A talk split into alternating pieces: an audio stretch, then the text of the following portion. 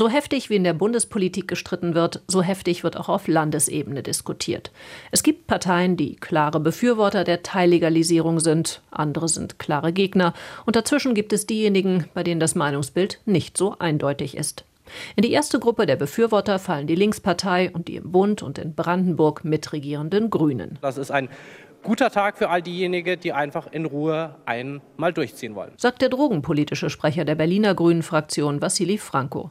Benjamin Raschke, grüner Fraktionschef in Brandenburg, ergänzt. Es ist sehr gut, dass wir endlich den Umstieg schaffen von einer Drogenpolitik, die diskriminiert, die kriminalisiert, hin zu einer Drogenpolitik, die einfach anerkennt, dass sehr viele Menschen Drogen nehmen, auch gerade Cannabis nehmen. Klarere und noch weitreichendere Änderungen wären gut gewesen, meint der Berliner Linke Niklas Schrader. Wir hätten uns einfachere und unbürokratische Regelungen beim Eigenanbau und bei den Cannabisclubs gewünscht. Wir hätten uns gewünscht, dass es lizenzierte Abgabestellen gibt. Stimmt, sagt Marleen Block, linken Fraktion in Potsdam. Aber ein bisschen legalisieren ist besser als gar nicht legalisieren. Block argumentiert, durch die Teillegalisierung werde Cannabiskonsum öffentlicher und mache damit besseren Kinder- und Jugendschutz möglich.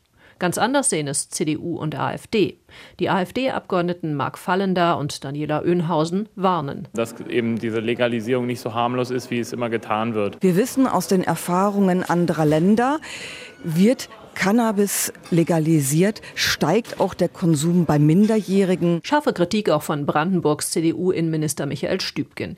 Er sieht ein dysfunktionales Gesetz mit viel zu hohen Eigenbedarfsmengen und nicht zu kontrollierenden Abstandsregeln fürs öffentliche Kiffen in der Nähe von Schulen oder Kitas. Das sind alles Regelungen, die völlig absurd sind. Umsetzbarkeit, das ist auch das Stichwort für den Berliner CDU-Abgeordneten Christian Zander. Da haben wir ein Vollzugsproblem. Also wer die ganzen Regelungen aufstellt, muss sich auch Gedanken darüber machen, wie man diese kontrollieren kann. Andere Partei, gleiche Kritik. Wenn es eine Freigabe gibt, dann muss diese Freigabe auch kontrolliert werden. Und das sei nicht möglich, betont Berlins SPD-Innensenatorin Iris Spranger, wie übrigens alle Länderinnenminister.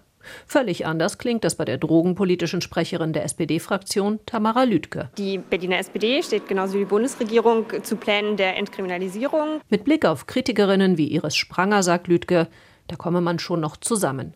Auch in Brandenburg ist das Stimmungsbild bei den Sozialdemokraten uneinheitlich, sagt der Abgeordnete Björn Lüttmann. Die Meinungen in der SPD-Landtagsfraktion sind wirklich sehr breit gefächert. Uneinigkeit innerhalb der SPD, Uneinigkeit zwischen den Parteien, die die Landesregierungen in Berlin und Brandenburg tragen. Wenn voraussichtlich Ende März die Abstimmung über die Cannabis-Teillegalisierung im Bundesrat ansteht, wird es für Berlin und Brandenburg deshalb vermutlich auf Enthaltungen hinauslaufen.